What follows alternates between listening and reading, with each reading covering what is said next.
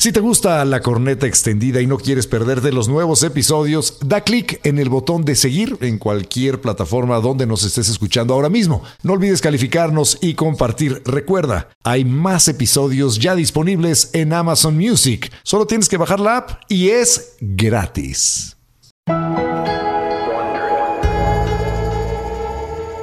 Este podcast contiene lenguaje explícito y está dirigido a un público adulto. El mensaje puede considerarse vulgar y ofensivo. Recomendamos discreción. Sabemos que se les abrió. y que se les va a seguir abriendo el apetito cada semana. Por eso regresa el podcast más escuchado de Amazon Music. La corneta extendida, Nueva temporada. Totalmente extendida para llenarte de placer informativo. Deja que se descargue en tu aparato nuestro elixir auditivo. La corneta extendida, nueva temporada. Cada semana el tema más duro. Y el más actual que nos dé la gana abordar. Sin censura. Sin tapujos. Sin vergüenza. Cada martes te entra uno nuevo. Un nuevo episodio de La corneta extendida. Sí les dijimos que era nueva temporada, ¿verdad? La corneta extendida. Nueva temporada. Porque es nueva y no es vieja, porque es nueva. La nueva temporada de La Corneta Extendida, nueva temporada.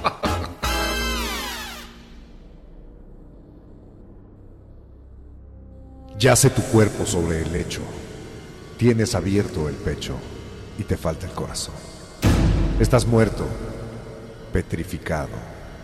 Tu corazón quitado porque ya no lo necesitas. Eras un niño. Lloraste sin cesar. Tus manos trataron de suplicar perdón. Yo no sé de eso. Jamás lo aprendí. Ni siquiera quise. Tirado, estás helado. Tu cuerpo no responde. Solo el olor que despide tu muerte. Mis manos con sangre delatan tu culpabilidad. No entiendo de susceptibilidad, solo de maldad.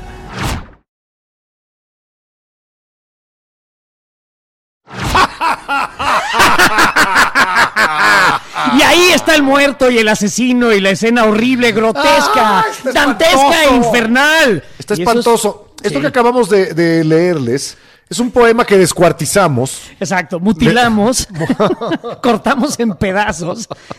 Lo hicimos trizas. Nos lo robamos primero Sí, de, de sí, internet. sí. Quisiera yo darle crédito a la autora, pero solamente se hace llamar La Viuda Negra. Le quitamos unos pedazos, le pusimos otros, así como el doctor Frankenstein armando a la criatura. Eh, y bueno, pues nos quedó esto, que es precisamente la entrada a más horror, más historias terribles eh, acerca de asesinatos, de actos indecibles, de violencia perpetrada de una persona a otra que las personas que no somos asesinos no nos podemos explicar. Y nos vamos a adentrar precisamente en la mente de aquellos que sí, que sí pueden, que sí lo hacen y que a veces se salen con la suya.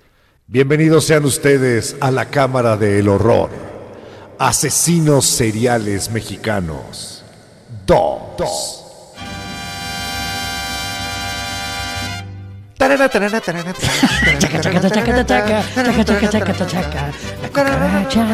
¿Sabes qué? Que eh, ahora que mencionamos la música mexicana, se habla mucho de muerte, o sea, en los corridos, en las canciones incluso de amor. O sea, el mexicano tiene una relación cercana con la muerte, morbosa con la muerte. Y en México hemos tenido, eh, pues, algunas personas, digo, y no sé si llamarles personas, monstruos, eh, tanto hombres como mujeres, que han hecho cosas realmente horrorosas. Pero bueno, llegó el momento de internarnos. En la historia del primer asesino mexicano, asesino serial mexicano del cual hay registro. Adentrémonos en el mundo de Francisco Guerrero Pérez, el chalequero. Seguramente muchos de ustedes han escuchado hablar del asesino serial más famoso de todos los tiempos, que es Jack el Destripador, que azotó a la ciudad de Londres a finales del siglo XIX. Ajá. Eh, nunca fue capturado, pero se encontraron a varias de sus víctimas. Bueno, y se dice que además de descuartizadas. todo, sí, eran descuartizadas y muchas de ellas eran eh, jóvenes eh, que se dedicaban a la prostitución, precisamente allá en Londres, y a las que al parecer Jack o seducía o convencía de alguna manera O a acompañarlo al lugar o contrataba y después aparecían con unas horribles heridas destripadas, casi casi descuartizadas o destazadas, de manera que se llegó a pensar que a lo mejor ya que el destripador tenía algún tipo de entrenamiento médico, tenía conocimientos, era un hombre culto, se llegó a pensar incluso que era parte de la realeza inglesa. Órale, uno de los Windsor. Pero no, nunca se supo, porque en realidad Nunca nunca, se se, se le capturó. Y la Ciudad de México, justamente en esos tiempos, finales del siglo XIX, entre 1880 y y 1888, tuvo a su propio Jack el Destripador.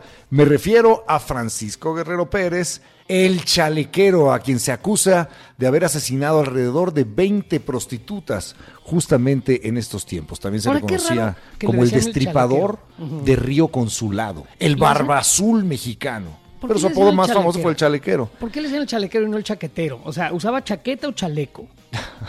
Yo no, o sea, al parecer utilizaba un chaleco. Se vestía de una, de una manera bastante extraña eh, para aquellos entonces. Utilizaba pantalón de cashmere, que es eh, un, un material realmente Caro. caro. O sea, estamos hablando de un hombre que tenía Caliente. recursos. Exactamente. No sé si era caliente, pero el, el cashmere sí era bastante caliente. Pantalones de cashmere y además utilizaba un chaleco charro. Por eso es que se le empezó a denominar como el chalequero. Él era descrito, por quienes lo conocieron en sus tiempos, hay que recordar que él sí fue capturado. Se le, eh, lo describían como un hombre guapo, elegante, galán y además pendenciero, buscabroncas. Nació en 1840 por allá por el Bajío y murió en 1910, el año que inició la Revolución Mexicana, en el Palacio Negro de Lecumberri. O sea, estaba internado. Cárcel, la cárcel más eh, terrorífica de la historia de este país. Y, eh, esa cárcel, además de todo, tenía una sección dedicada eh, o exclusivamente a los enfermos mentales. Pero bueno, este hombre, eh, apenas a los 22 años de edad, o sea, siendo muy joven, llegó a la Ciudad de México de algún lugar en el Bajío. No se sabe exactamente de dónde, pero bueno, llegó en 1862 para trabajar para un zapatero. Y ahí pues le empezó a ir bien, empezó a, a ganar lana. Ahora, dice que se vestía con este chaleco, pero hay otra eh, eh, teoría de por qué le llamaban el chalequero. Esta teoría afirma que es porque eh, él tenía que tomar a una mujer que le atraía sexualmente, quisiera ella o no, y que lo hacía a chaleco. O sea, era un violador. En esta, sí, un violador y un asesino. Finalmente además. un violador y un asesino. Pero bueno, pues, ninguna de las dos teorías están comprobadas. Él era bastante carismático, tenía una personalidad psicópata, que más adelante vamos a entrar en ello. No tenía el menor remordimiento ni la menor culpa acerca de sus actos, de sus crímenes horribles. Era parasitario. Él se dedicaba a, a- a beneficiarse de la sociedad sin dar nada a cambio y tenía una gigantesca autoestima, una auto- autoestima in- Bueno, pues al parecer precisamente estas características de su personalidad lo hacían ver a las mujeres solamente como objetos desechables para, para sentir placer sexual y después pues tirarlas como si fueran basura. Las víctimas eran encontradas con signos de violencia y crueldad y además pues eran eh, mutiladas eh, usualmente en los genitales y los crímenes eh, pues denotaban un odio extremo hacia las mujeres, las violaba al parecer para demostrarles, según él, el poder y la superioridad que tenía sobre ellas. Y es que cada, cada, eh, casi todas sus víctimas fueron prostitutas. Eh, y no las mataba por su oficio, las mataban porque pues las prostitutas usualmente no, no tienen a quien las cuide, familiares, eh, andaban de noche hasta muy tarde y nadie se extrañaba, entonces eran mujeres vulnerables. Aún así hay otros reportes que indican lo contrario, que creía que las mujeres, las prostitutas, estaban cometiendo un pecado, que su trabajo era inmoral y que él debía castigarlas porque las mujeres debían una fidelidad absoluta a un esposo en la tierra y que el adulterio, el tener relaciones con otros hombres, debía ser castigado con la muerte. Y él se veía a sí mismo como un ángel exterminador, un, un ser moral superior que Imagínate le daba nomás, el hijo a de estas la mujeres su, chingada. su merced. Que chingue a su madre el que culero. chinguen a su madre estos cabrones, de verdad. Yo cuando leo estas cosas digo, bueno, ¿cómo puede ser güey? Tú qué que alguien se sienta pendejo. superior matando este, a, a- a mujeres inocentes? O sea, realmente me parece terrible. Bueno, después... ¿Cómo operaba? Su modus la- operandi. Sí, bueno, pues al parecer las contrataba, o se acercaba a ellas para pedir sus servicios y tener sexo, y después las torturaba, las asesinaba, las descuartizaba y lanzaba los cadáveres al río Consulado, que hoy es una avenida, eh, o sea, una calle. A veces las amenazaba y las acuchillaba y otras veces las estrangulaba o degollaba y llegó incluso a decapitar a algunas de sus víctimas. Era un tipo manipulador, además muy promiscuo y constantemente sufría ataques de ira. Bueno, pero en 1888 se le acabó la suerte al chalequero y fue aprendido por primera vez. Adiós, gracias. Bueno, un de detective llamado Francisco Chávez fue quien lo arrestó después de ser denunciado por varios vecinos de la zona y ese mismo año fue condenado a la pena de muerte. Sin embargo, algunos reportes afirman que el entonces presidente Porfirio Díaz, el mismísimo presidente, redujo su sentencia a 20 años. Y luego salió, libre. porque alguien se apendejó ahí en la cárcel por un error burocrático, salió libre en 1904 y volvió a asesinar. Cuatro años después fue reaprendido porque el hijo de puta, este del chalequero, tuvo a bien cometer un homicidio con violación y tortura en contra de una mujer de la tercera edad. Pero para su mala fortuna, un menor de edad, identificado como José Inés Rodríguez, fue testigo. Dijo que él lo vio, que primero escuchó los gritos de la víctima y que lo vieron limpiarse la sangre de la cara, del tórax y de los brazos en un arroyo, con el agua de un arroyo, y ahí fue detenido. Y lo metieron al palacio de Lecumberri y otros reos lo describían como una persona callada y tranquila, pero más que nada, una persona a la que le importaba mucho su apariencia. O sea, además de todo, era un tipo presumido. Vanidoso. Sí, sí, sí. Presuntamente eh, le escribió incluso una carta al director de la cárcel pidiéndole si su familia le podía traer ropa nueva, que estuviera al nivel de su educación. Chequen, qué clase dijo de la chingada este. Así es. Bueno, eh, murió en 1910, como les decíamos, por al parecer una tifoidea o por tuberculosis o una cosa así. y desapareció de este mundo lo que llamaban un degenerado, inmoral, violento, un criminal nato.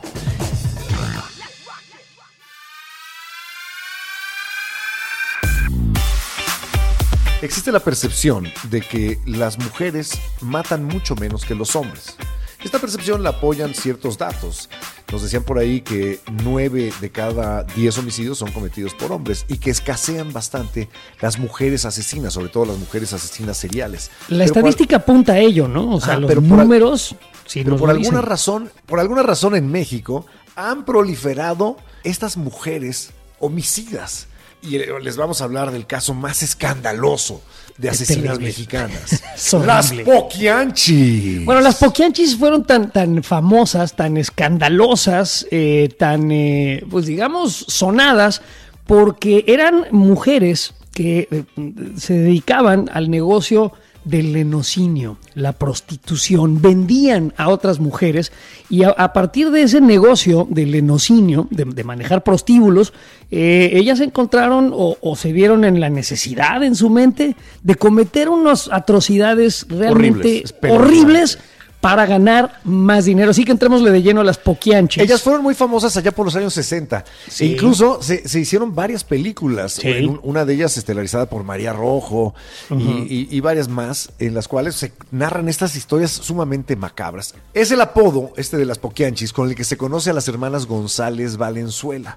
Ellas se hicieron, eran cuatro se hicieron famosas en 1964 porque fueron acusadas de homicidio, de secuestro, de violación, de trata de blancas. Y de acuerdo con los archivos de la policía, pudieron haber asesinado entre 90 y 150 personas, entre mujeres explotadas, hombres, niños, eh, clientes, policías, y son consideradas las asesinas seriales con mayor número de víctimas en la historia de México. Ahí les van, eran Delfina, María de Jesús, Carmen y María Luisa, que construyeron una red de secuestro y prostitución y manejaban prostíbulos en Jalisco y en Guanajuato, en donde pues cometieron todos estos crímenes que les estamos diciendo. El padre era un policía del gobierno porfirista que era alcohólico y que maltrataba a sus familias, dice aquí, lo cual me hace pensar que este era el clásico güey que tenía eh, tres mujeres por ahí con diferentes hijos y demás. O sea, un, hombre de esos este, a la vieja usar, son un verdadero animal, ¿no? Imagínate cómo era la policía en épocas de Don Porfirio en México. o sea, eran unos verdaderos salvajes. Este salvaje, el padre de las Poquianchis, se entretenía llevando a sus hijas, a las hermanas estas, a presenciar cómo él torturaba detenidos cuando ellas eran niñas. Oye, Imagínate y oh, cómo te sorpresa. afecta el cerebro No, eso. pues, te vuelves loco. Pero, oh sorpresa, la madre de las hermanas González Valenzuela era una fanática religiosa. Imagínense la combinación. La, la cuestión está culpígena de la religión, eh, aunada a un padre abusivo, alcohólico y además de todo, increíblemente violento. Bueno, incluso este policía porfirista, este cabrón, encarceló a su propia hija durante un año, a Carmen.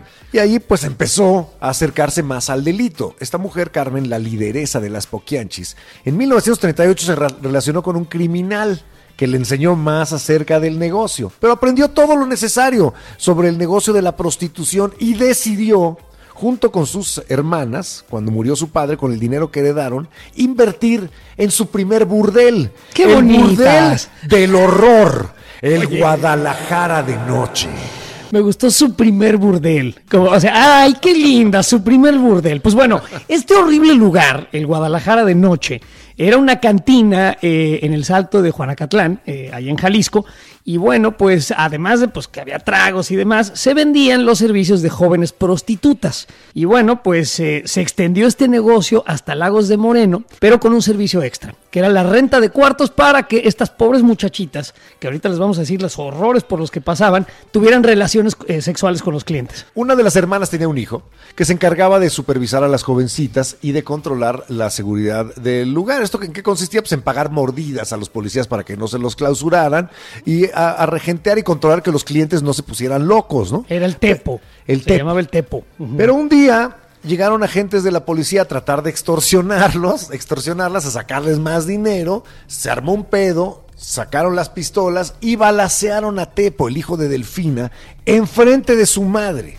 Y Delfina decidió entonces contratar a militares, que pues también eran asesinos a sueldo, eh, este, los que encontró, eh, para encontrar a los responsables del asesinato del Tepo. Y de esa manera iniciaron con una serie de asesinatos a policías que estuvieron involucrados en el caso del Tepo. Debido a esta situación, las hermanas se tuvieron que ir, se fueron a Guanajuato eh, con María de Jesús, otra de las hermanas González, que también tenía negocios de prostitución, porque pues, por lo visto el negocio familiar.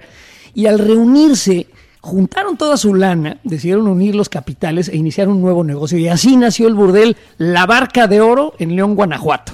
Así es, eh, y como en esta zona la prostitución era legal todavía en estos tiempos, no tenían problemas para operar y empezó a, a crecer. Este lugar, la Barca de Oro, pertenecía a un hombre al que apodaban el Poquianchis. Por eso, eh, cuando ellas rentaron este lugar, automáticamente les empezaron a llamar las Poquianchis, aunque a ellas les zurraba el apodo.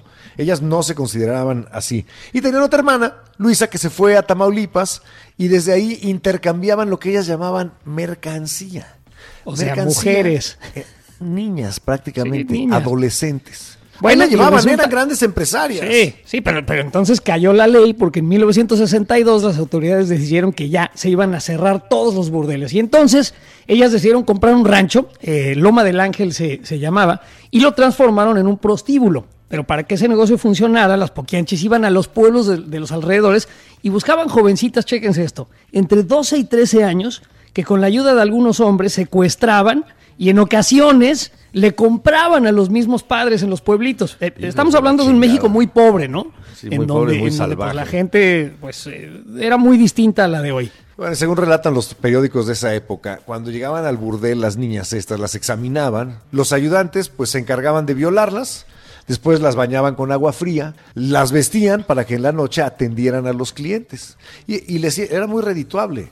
Pero cuando las niñas llegaban a los 25 años de edad, al parecer ya no le interesaban a sus clientes y entonces las mandaban con un verdugo que se encargaba de dejarlas sin comida, de golpearlas hasta que estaban totalmente débiles y luego se las llevaban a un prado, ahí a un terreno en medio de la nada, a enterrarlas vivas. Eso a algunas, ¿eh? A otras, al parecer, las lanzaban desde la azotea para que murieran al caer. Y bueno, esas eran eh, eh, las mujeres que iban enterrando en estos predios, en estos eh, terrenos que ellas tenían y que se fueron acumulando y acumulando y acumulando. Pero bueno, si alguna de las víctimas, por ejemplo, de las niñas que se habían llevado a, estos burdeles hacía algo que no estuviera permitido, pues las mataban también. Si, las, si se embarazaban, las hacían abortar. Eh, y si es que era de las que dejaban buenas ganancias, no las mataban. Pero si algunos niños alcanzaban a nacer, los asesinaban, los enterraban en el rancho. Y aquí hay un dato horroroso, ¿eh? a excepción de uno de los bebés que nació, que un cliente pidió a las poquianchis porque quería experimentar con él. A ese lo mantuvieron vivo y se lo dieron a quién sabe qué, horrores. Me, recorrió un escalofrío la espalda. Sí, no, no, esto es terrible. Bueno, la policía de la, zona pues, los tenían bien aceitados y hasta cuidaban el negocio a cambio de obtener incluso favores sexuales con las prostitutas que ellos tenían por ahí. Y después, alguien les dijo a las poquianchis, que hacían todo lo que podían por incrementar sus ganancias, que si hacían ritos satánicos, iban a obtener más dinero.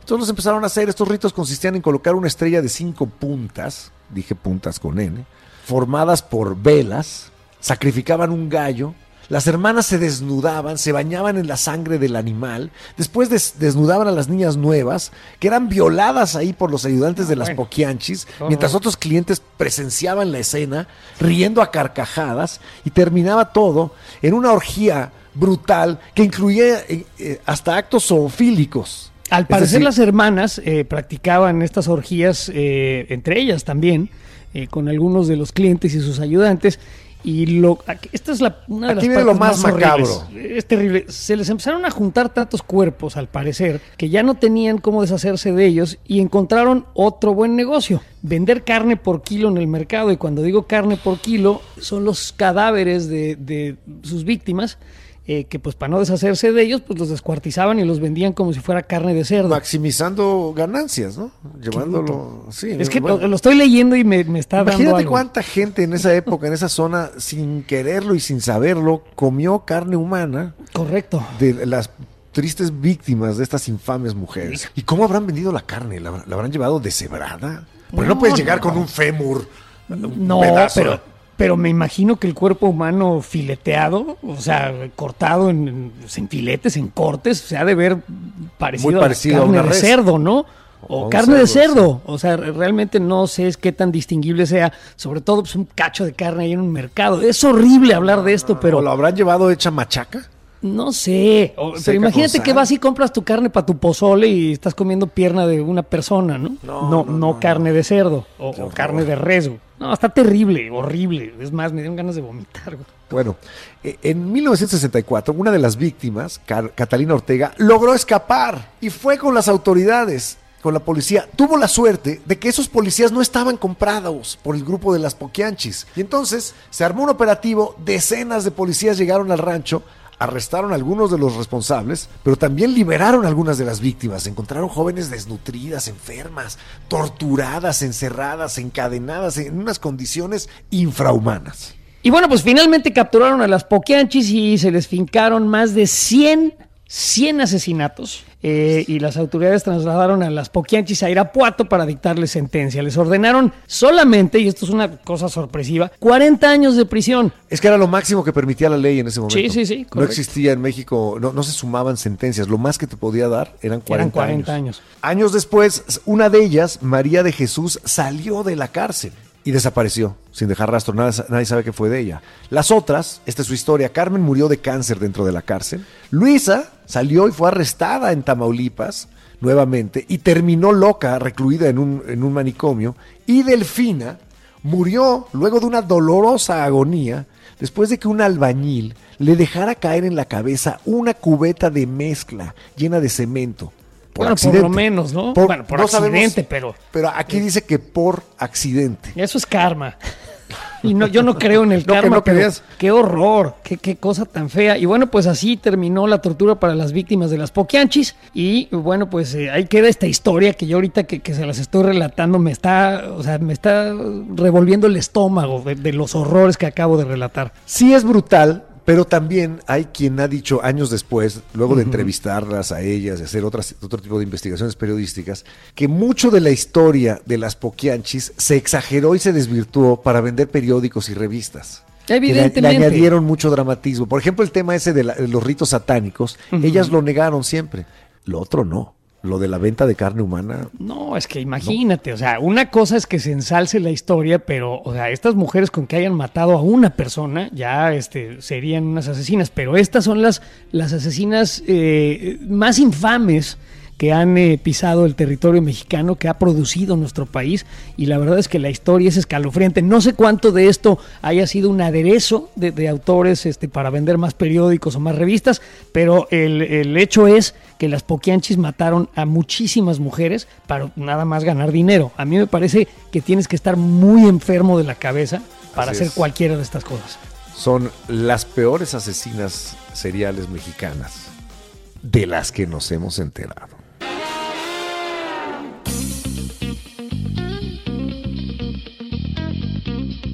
Nos acompaña Martín Valderrama Almeida. ¿Qué digo Martín? El maestro en ciencias forenses, Martín Valderrama Almeida. Bienvenido Martín. Muchísimas gracias, un placer saludarlos y estar aquí con ustedes. Primero que nada yo te quiero preguntar este asunto de las ciencias forenses. Nada más dinos rápidamente qué es la ciencia forense, a qué te dedicas. Bueno, más que nada está encaminada y está cruzada prácticamente con las leyes, con el derecho, pero básicamente es eh, el descubrimiento, el análisis, el estudio de los indicios, la interpretación de ellos. Eh. Tú no haces autopsias. No, no, no, no. Es yo investigo los homicidios. Llegas a la escena del crimen y Exactamente. el fiambre, eh, la víctima, perdón, y entonces a partir de, la, de lo que puedas observar en la escena del crimen tratas de reconstruir lo sucedido. Entonces eres detective. detective forense prácticamente, si así podemos llamarlo. Como los de las películas. Eh eh, mejor todavía. Mejor aún, esto me gusta. Eh, no, no, no, la verdad es que eh, esto es fascinante, es un mundo fascinante, las ciencias forenses y sobre todo la investigación de los homicidios en el lugar, todo lo que encuentras te ayuda a determinar, sabes interpretar, más bien un experto forense tiene que saber interpretar los indicios, las evidencias que encontramos en un lugar de investigación. Aquí en México no existe la palabra escena del crimen, es un ah, eh, anglicismo. Eh, legalmente es lugar de intervención o lugar de la investigación. Ahora, una, una, una, cuestión, las personas que tú de alguna manera estás ayudando ya no están con nosotros. Es una persona que tuvo, o sea, que murió en el temblor. pero están también los familiares. Pero de alguna manera el, el, el, eh, el, aclarar, el esclarecer qué le pasó a esa persona y en todo caso encontrar justicia o, castigo para quien le hizo... O impedir que la persona que cometió ese crimen siga cometiéndolos. Ahí creo que tú estás ayudando a alguien que a lo mejor ya no está, pero ahí encontraría yo una razón para hacer lo que haces, ¿no? Ayudar a esta persona que ya está totalmente indefensa. Bueno, ya ni está. Sí, de, de hecho, uno de los, este, de la, de lo apasionante de todo esto es, es el poder ayudar prácticamente a la persona que ya no se puede defender. Es algo que, que, debes de tener siempre presente con el trabajo que tú estás desarrollando. Yo tengo una frase que dice, el crimen perfecto no existe, lo que existe es el mal investigador. Cuando tú llegas a... ¿Para quién trabajas primero? Me da curiosidad. Para la Fiscalía General de Justicia de la Ciudad de México. Ok. Y, cuando tú llegas a lo que en las películas se denomina escena del crimen, que ya no me acuerdo cómo se le dice en México. Lugar de intervención. Al lugar de intervención. ¿Qué es lo primero que haces? ¿En qué es en lo primero que te fijas? Bueno, es hacer observación. Todo lo que está alrededor. Este, tienes que plantarte en varios puntos, eh, vamos a poner como ejemplo los puntos cardinales, te sitúas en varios puntos, haces observación, haces prácticamente, comienzas a generar hipótesis con lo que tú estás observando. Tienes que crear una ruta de acceso eh, obviamente se tiene que preservar este lugar de intervención por el primer respondiente, que es seguramente el, policía, eh, el que llega, el que toma conocimiento, tiene que realizar un acordonamiento. O sea, no se puede mover nada, tocar nada, variar nada, porque no, entonces no, no, nada, nada, absolutamente nada. Y obviamente un buen investigador sabe cuando manipularon las cosas. Hemos tenido asuntos donde eh, voy a hablar así muy, muy figurativamente, donde tenemos, está más muerto que la chingada.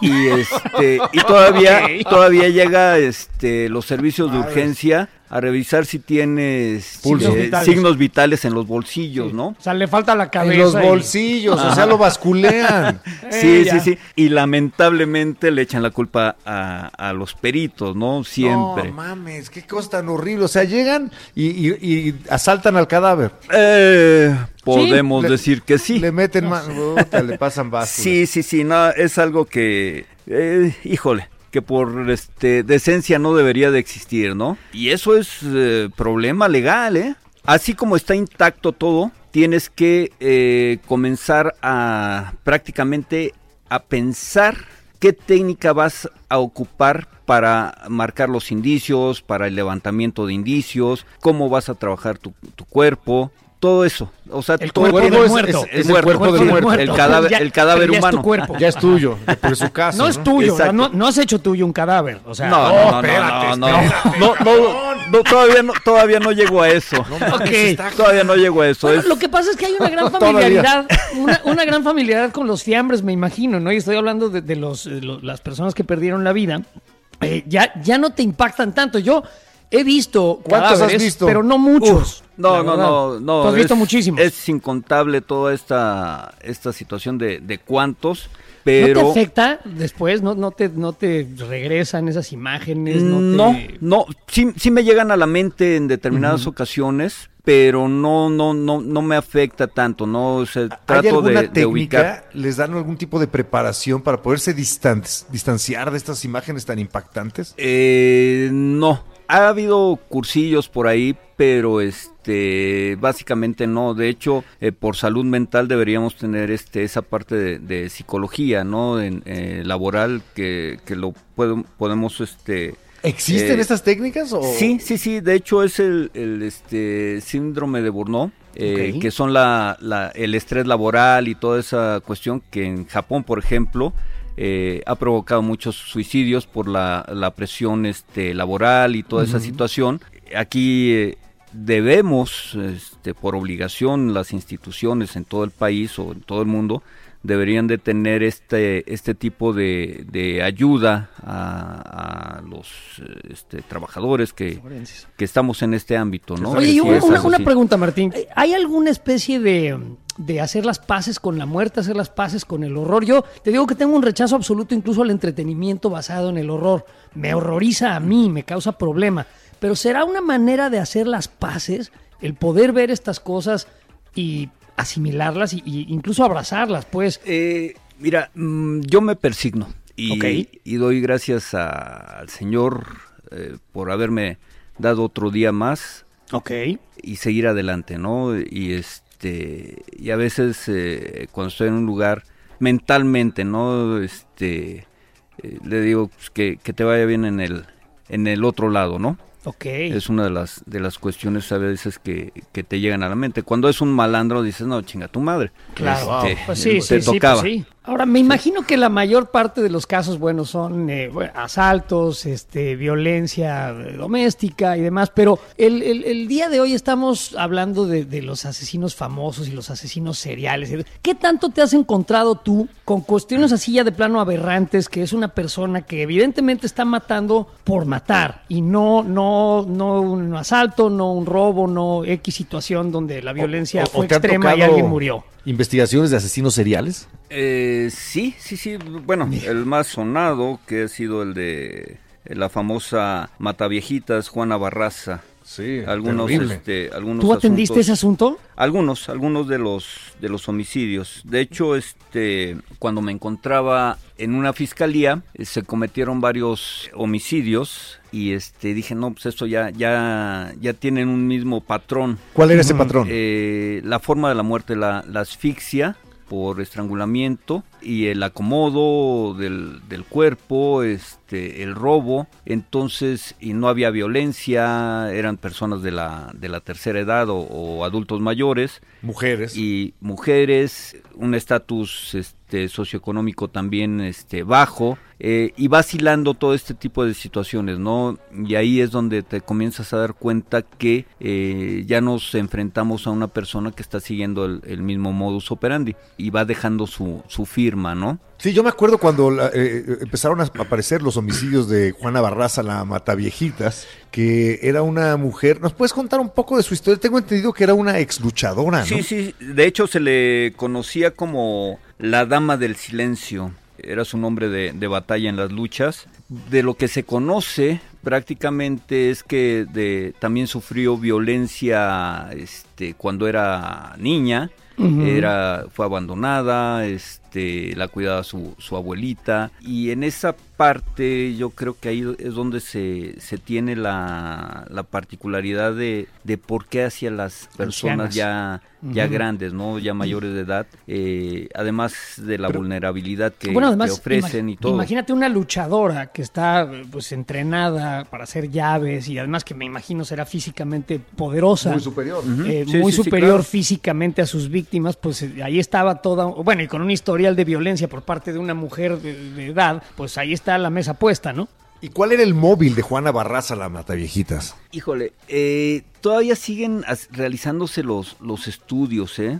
Pero Eh, lleva años en, en sí. prisión. Sí, sí, ya, ya, ya lleva este varios años. De hecho, fue este sentenciada a 759 años de, de prisión. Está en, en el penal de, de Santa Marta. ¿A cuánta gente mató? Eh, mira, se le tienen ya comprobados 16, sí, Wow. 16 este, Homicidios. eh, homicidios. La verdad, yo considero, porque también me, me perdí un poco en, en esa investigación, que, que fueron arriba de, de 30 este, muertes, ¿no? No puede ser. Eh, que no se le han podido este, comprobar. Y fíjate que, o más bien fíjense que la, la importancia de, de- de las investigaciones posteriores hacia asesinos comprobados o, este, homicidas o feminicidas, eh, debe de existir un, un estudio bien, bien detallado. Algo que nos falla mucho en, en nuestro país es el no tener criminólogos en los penales, así bastantes criminólogos, si hay un, dos, tres, pero no alcanza para toda la población que,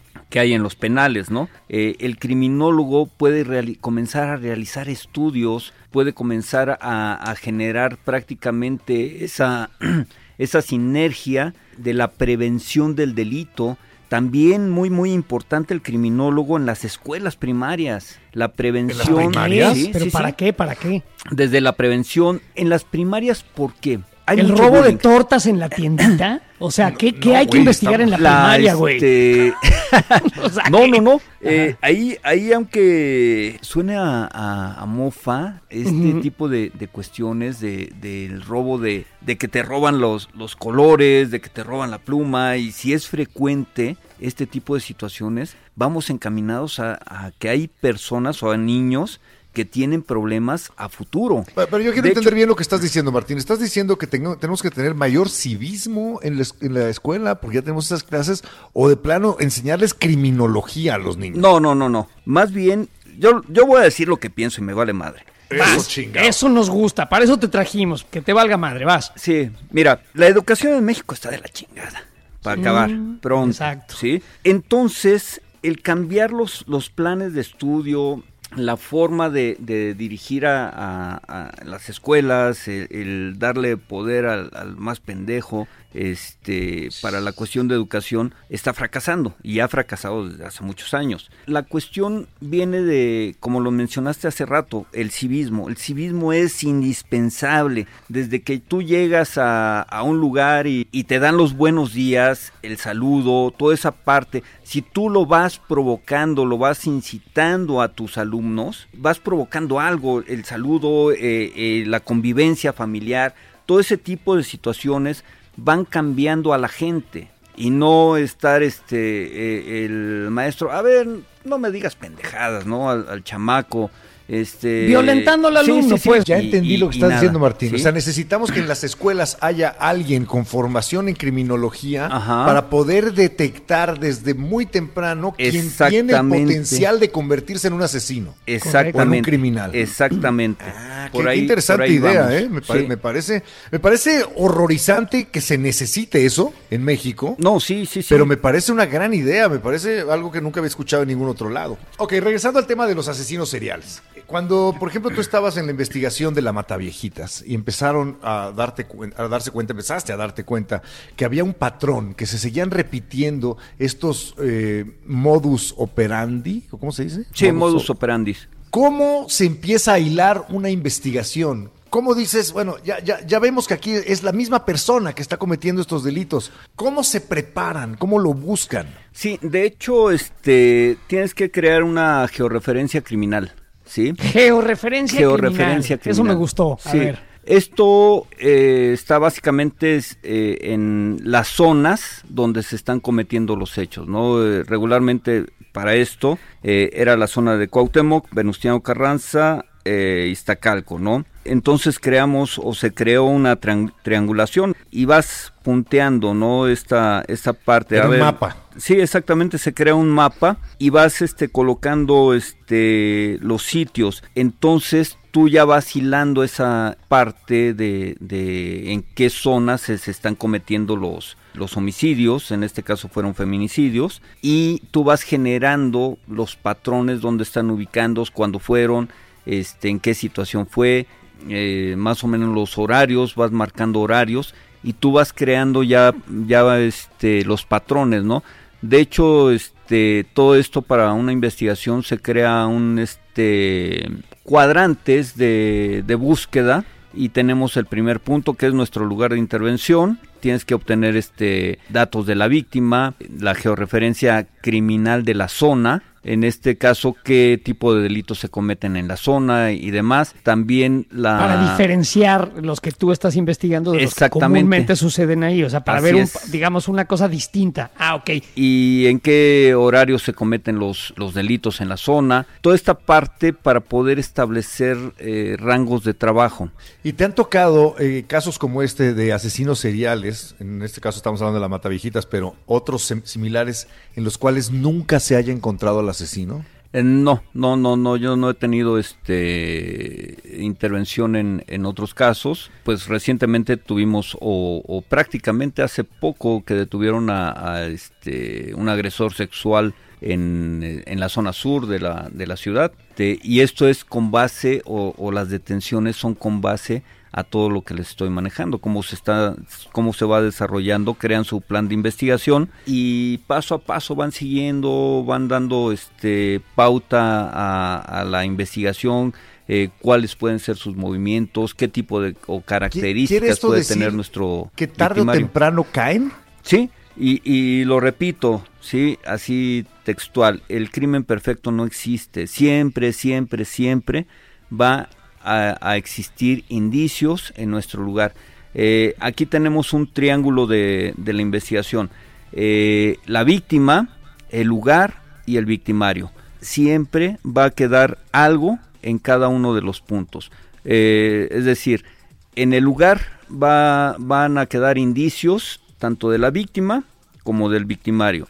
En el victimario o el victimario se va a llevar cosas del lugar y de la, de la víctima y este la víctima obviamente va a obtener cosas del lugar y del victimario es un triángulo este que va generando un ciclo prácticamente. Una, pregunta, Martín. Entonces, en un mundo perfecto, en un mundo ideal, en donde no existiera corrupción, ni existieran los conectes, ni existiera este pues, el intercambio de dinero por favores eh, legales o policiales, sería muy difícil salirte con la suya, salirte con la tuya siendo un asesino. Sí, sí, definitivamente, definitivamente. Mira, actualmente y con el sistema penal, eh, esto de los famosos juicios orales que tiene muchos, muchos defectos, tú tienes que comprobar absolutamente. Yo, este, Martín, confieso que este, maté al elefante rosa. Eh, entonces, mi simple confesión no basta. Más bien, me tiene que demostrar que yo maté al elefante rosa. ¿Y cómo se demuestra esto? Con elementos objetivos, los indicios entonces o, también las llamadas evidencias. ¿sí? Siempre vamos a encontrar. El problema de todo esto es saberlas interpretar. Es el punto focal de toda investigación, la interpretación de estos indicios. Oye, ¿y hay un perfil en los asesinos seriales? ¿Cuál es el móvil más común de un asesino serial? Está muy variado, pero el común denominador de todos ellos es la problemática de la infancia. Sí, eso, eso y esto viene a colación para lo que los comentarios que se hicieron este anteriormente, de criminólogo en la escuela. criminólogo en la escuela para que detecte, ¿no?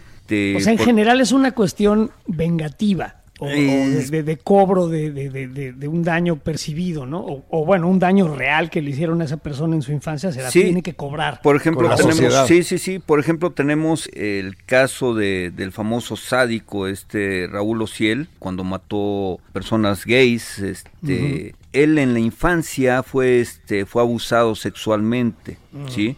Entonces eso le, le generó a futuro este el rencor hacia esta hacia este tipo de, de grupo. Entonces este pues creo creo esa, esa forma no encuentro yo algo eh, no que no comprendo. O sea ok a ti te hicieron daño te lastimaron pero tú cuando le cuando vas a bueno, un asesino cuando va a matar a una persona o cuando vas a, va a golpear a una persona o torturar a una persona, no siente empatía y además de todo tampoco siente que esa persona está siendo su víctima. De alguna manera está reflejando en ella todo el mal que él o ella sufrieron. Eh, entonces, pues claro, tú no lo entiendes porque no lo sufriste. No, yo lo sé, pero entonces, ¿cómo diablos corregir o proteger, bueno, corregir a la persona que, tiene este comportamiento y proteger a la sociedad de personas que de pronto de la nada se meten en un centro comercial con una escopeta, ¿no? hablando de las cosas que pasan a veces en Estados Unidos o en México, un asesino serial que anda matando hombres homosexuales porque cree que todos son malos, cuando que realmente el, fue, el que fue malo fue el que abusó de él, no todos los demás. entonces, ¿cómo, ¿cómo se deshacen de esa eh, se quitan de la empatía. De hecho, este es la, la parte de la, de la prevención, ¿no? Este, muchas veces, si vamos a, a este tipo de situaciones, ¿cuántas veces no nos hemos enterado de menores que muchos años después, ahí tenemos el caso de una famosa cantante que después de N cantidad de años ya lo, lo expone, ¿no? Y se quedan con ese resentimiento y, y les provoca en ocasiones este, este, eh, repulsión algunas cosas o rechazo hacia algunas situaciones y nunca fueron tratados. Ese fue, ese es el problema de que nunca son tratados o, se quedaron con esa esa situación por vergüenza, por miedo y nunca lo, lo expusieron, pero con ellos va creciendo el rencor crece ese rencor y, y este y puede estallar en contra de la sociedad. exactamente y de repente como en el caso de este de este cuate del conocido como el sádico este comienza a, generar de hecho él, él, decía que no se arrepentía de lo que hacía y que si tuviera la oportunidad lo, lo volvería a hacer y que sería más cuidadoso para no volver a, ser atrapado, ¿no? O sea, eh, cero remordimiento, más bien mejor planeación. Este, exactamente. Te tengo una pregunta ética. Lo que estoy entendiendo es que casi todos estos asesinos seriales sufrieron cosas espantosas en su infancia y, fueron ellos víctima antes de ser victimarios. ¿Esto los exime un poco de su responsabilidad? No, desde mi punto de vista no. El que tú le provoques daño a otra persona en ningún momento se justifica. O sea, no hay justificación. O Pero no, no, piensas, por ejemplo, Martín, que si tú hubieses tenido esa, esa, infancia terrible que tuvieron algunos de estos asesinos seriales, ¿te hubieras convertido en un asesino serial? ¿O tú, José Ramón? Sí, pero eso no te quita, o sea, no, te da derecho ni te quita la culpa cuando mataste a alguien. Sí. O sea, yo creo, digo, entiendo la pregunta y entiendo, o sea, es, es empatizar un poco, porque ese, ese victimario fue víctima en un principio. ¿No se convierte en un atenuante del delito? No, yo, yo creo que no, porque una persona que entre a tu casa un día y te mate a ti aleatoriamente, nada más porque te pareces a un güey que le hizo daño cuando era niño, este, me parece que no es de ninguna manera justificable, ¿no? No, estoy totalmente de acuerdo con ustedes dos, pero, pero desde otra perspectiva. Lo que yo pienso es que claro que no los exime, porque hay muchas otras personas que fueron también víctimas y, que, tuvieron infancias terribles y no se convirtieron en asesinos seriales. No, no, no, definitivamente. Es ahí la, la, la, cuestión social también, el cómo va creciendo esta, esta persona y cómo van siguiendo sus pasos. Algunas personas sí lo sí quedan con ese rencor, ese remordimiento, pero no son capaces de cometer el hecho. Correcto. Ahora te tengo una pregunta un poco más ligera.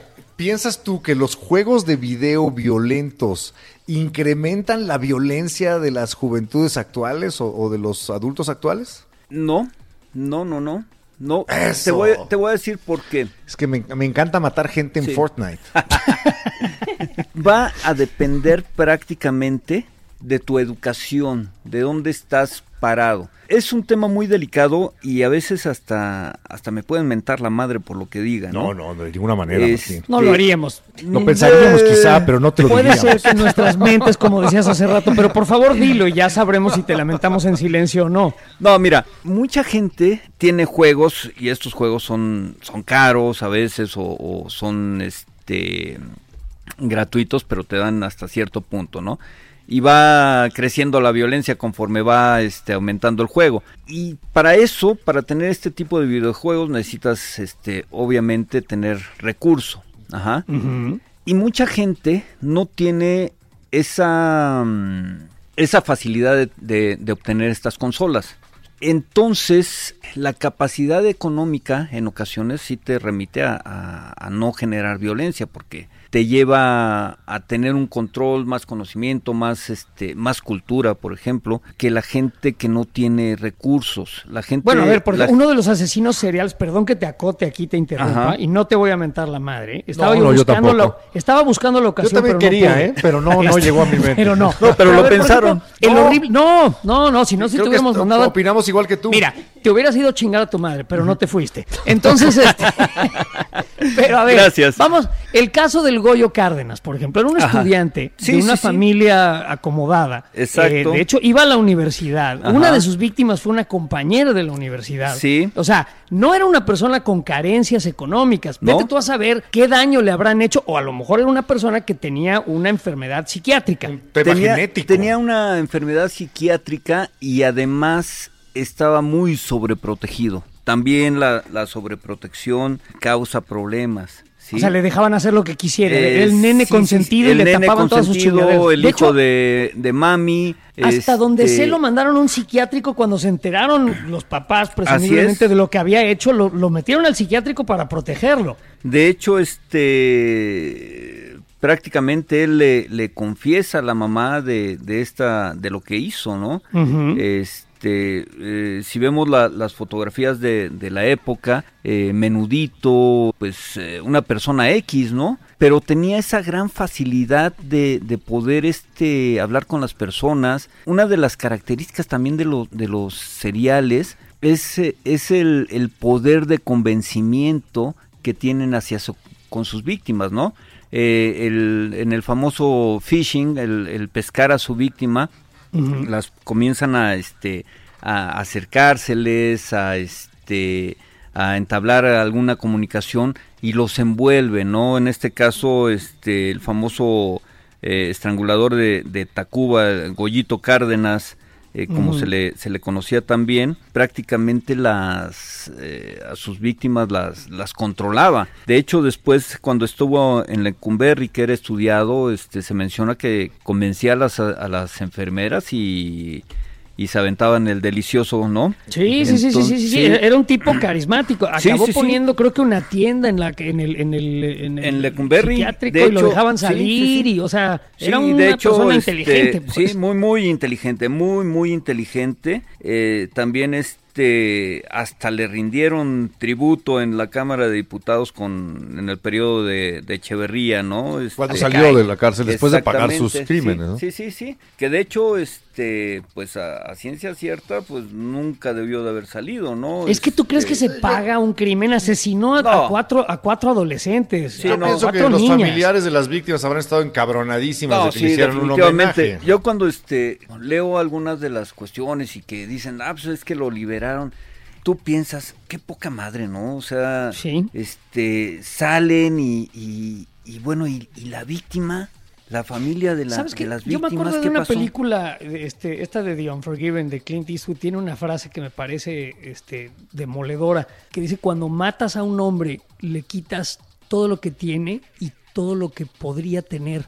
O Así sea, es. le, Sí. le quitas todo. Sí, bueno, pero lo que están ustedes diciendo es que no creen en lo que el Estado llama readaptación social. Es que, en alguien que comete yo un homicidio te- merecería nunca salir de la cárcel. Que no yo se sé que puede está mal lo que voy a eso. decir. A lo mejor alguien me mentaría la madre a mí por lo que voy a decir, pero yo creo que una persona que quita una vida intencionalmente y sobre todo arbitrariamente, como un asesino que nada más ve a alguien pasar y dice este güey se parece, esa persona yo siento, y perdón, que no tiene derecho a ser libre ni un día más de su Yo vida. difiero contigo porque yo estoy clarísimo que no soy la misma persona que yo era hace, cinco- hace 40 años. Y 30 entiendo el argumento, pero yo creo Soy que esa otra persona... persona por completo. Sí, pero esa persona le arrebató todo a la persona que mató todo. Sí, lo entiendo, ¿no? no, no, Pues digo, entonces es un tema se muy chinga difícil, ¿no? y se queda adentro. Los juristas mexicanos opinan diferente, opinan Yo que sé. sí Sí. existe la posibilidad de readaptarse socialmente y regresar a la sociedad. Lo pero, entiendo. pero cuando exista una verdadera readaptación social. Aquí es, es otro tema de debate.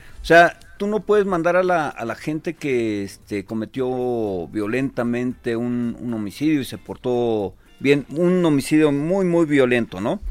Y en la cárcel este, se porta bien. Se porta bien y toda esa, esa situación. Puede llegar a existir esta, esta situación de, de sí readaptación por parte de la persona, pero por parte de las instituciones, o sea, tú ves las situaciones. Las cárceles en de, México. De las cárceles, cómo de la están chingada. hacinados, No hay manera. hay hacinamiento. ¿Cuál readaptación? Este, y, y no hay readaptación. No hay este, ninguna readaptación. Más bien O sea, es Eso nada más aguantar la condena. Sí, Sí, sí, sí. aguantar la condena y luego salgo peor y soy un Sí. peligro mayor. ¿Y, Bueno, cuántas- y, y de hecho, desde los mismos putos penales, este, te están extorsionando, te marcan Sí. y, y- Sí, sí, sí. o tienen el celular ahí, oye, hijo pues dicen que es el hotel más caro del, del mundo, ¿no? La Sí, cárcel. sí, sí, definitivamente. Así. O sea, tú por ahí, este, prácticamente por todo, este, Te te cobran. te cobran. Yo regresando al punto de, de- de un asesino, eh, te digo, eh, tú podrás readaptarte socialmente y, y- y- y haber pagado tus años y,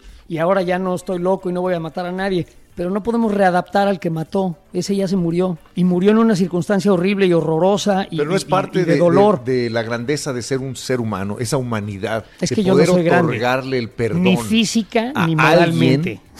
Que ya, ya cambió, ya trascendió, ya no es quien Sí. era, ya expió sus, sus Ajá. culpas ante la ley, ante la y sociedad. quien ya no es y quien murió en un momento de horror. Sí, bueno, en un momento de horror, en un momento de... Yo tampoco sé la respuesta, ¿eh? De indefensión. parece Es, es terrible. que es, es- está muy cabrón. La verdad, aquí podemos este, ver Entonces, muchas, ¿qué? muchas O sea, ¿habría que matarlos? ¿Habría que tener, Sí. eh, llevarlos a la silla eléctrica, ahorcarlos, fusilarlos? Pues no, no se puede. perpetua. ¿Sabes la única razón por la cual yo no creo en la pena de muerte? Por la falibilidad del sistema, porque a lo mejor Sí. mandas a alguien inocente, pero Sí, alguien sí, que haya sí. cegado una vida así intencionalmente, yo sí sería de la idea que esa unidad Cuando esté- biológica se tiene que apagar. Totalmente comprobado, comprobado así, este, con todas las pruebas Con todo. y, y Sin lugar a bien dudas. evidenciado. Yo sí estoy a favor de la pena de muerte. Yo Lo sí, que pasa es que y- se pueden ir inocentes, Y, ¿no? es muy, muy criticable esta situación y la A mí me parece ¿no? criticable, Martín. Yo difiero contigo Sí. por completo. Yo pienso que el no ser tanto. humano no debe asesinar ni siquiera No, o sea, en forma no, de castigo. no, no, no. Que si ponemos como, como valor fundamental el respeto a la vida, Bueno, entonces, incluso cadena perpetua. cadena perpetua. Sí. sí. Cadena Eh, perpetua, mira, entonces. Hay, hay varios, varios puntos que se pueden y pueden causar muchísima controversia, ¿no? La pena de muerte o la cadena perpetua, ¿no? Tú puedes decir, a ver, no pena de muerte, pero sí cadena perpetua. ¿Por qué no pena de muerte? Este, porque Por pues, se muere, de se respeto a muere, la vida. Se muere, respeto a la vida, lo que tú quieras. Falibilidad del sistema, y, diría y yo. la, la otra parte, cadena perpetua, que se chinga ahí toda su vida, que no vuelva a salir y, y la va a sufrir ahí adentro, ¿no?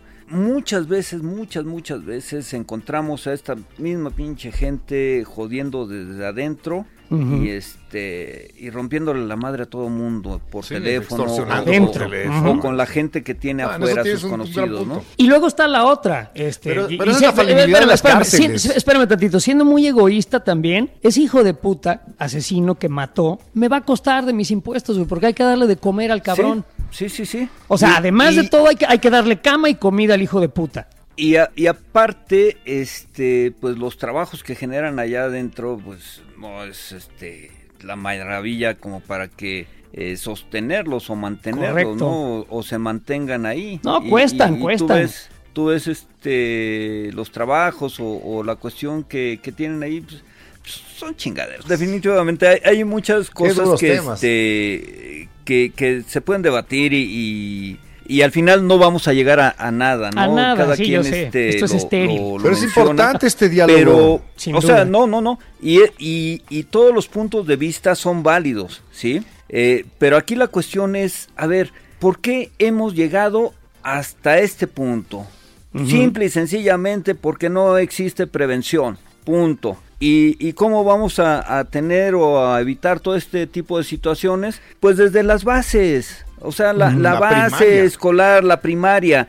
No hay que ser mago, mago ni tener la bolita mágica ni, ni este, ser un supergenio para decir, a ver, señores, el problema que tenemos en México es la educación. Vamos a, a crear un buen sistema educativo, vamos a crear eh, prevención para todo lo que, lo que pueda venir a futuro y adelante. ¿Por qué? Porque todo el problema que, que estamos arrastrando, aparte de, de cuestiones políticos y malos políticos de X, este, aquí la, la cuestión es simple y sencillamente vamos a prevenir. Me Y- parece y si buenísima tu propuesta. Sí, Pre- sí. Prefectos en las escuelas o prefectas que tengan nociones de criminología para poder detectar estos comportamientos No, que más tienen bien, el potencial. Más bien, más bien criminólogos, o sea, criminólogos Pues está más de, de- cabrón. de- de carrera, de carrera, pero buenos Pues criminólogos. Pues ideal, si no tenemos ni buenos maestros, es el pedo, ¿no? O sea, ni Sí, buenos sí, maestros, sí, ni, sí, buen- ni buenos prefectos, ni buenos directores. Bueno, ni buenas Ni- pinches escuelas públicas en el país. Bueno, Ni algunas de las privadas son una mierda. Ni buenos podcasts, ni nada. Esto es una O mierda, sea, ya. ya, ya, ya, ya. Vámonos a la chingada, Chinguen vamos, a todos. festejar ya Todos a la verga. Vamos A verga. festejar y ya se acabó.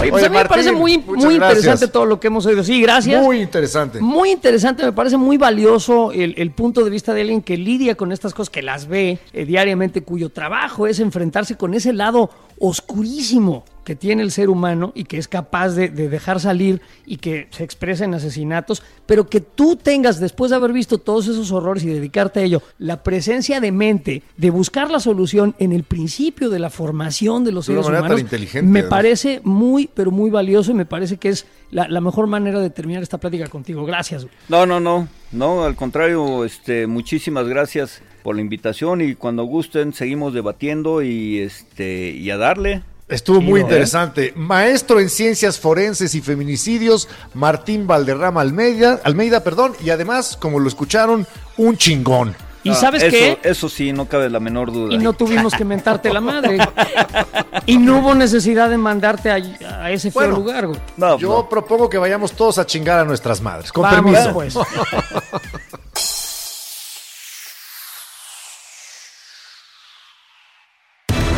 Sabemos que se les abrió.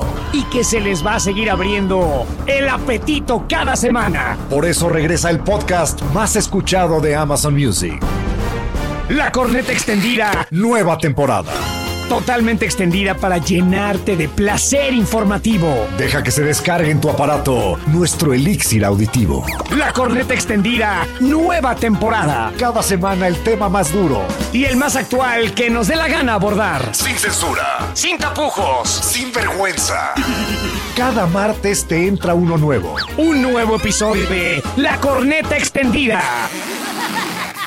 Sí les dijimos que era nueva temporada, ¿verdad? La corneta extendida. Nueva temporada. Porque es nueva y no es vieja, porque es nueva. La nueva temporada de La corneta extendida, nueva temporada.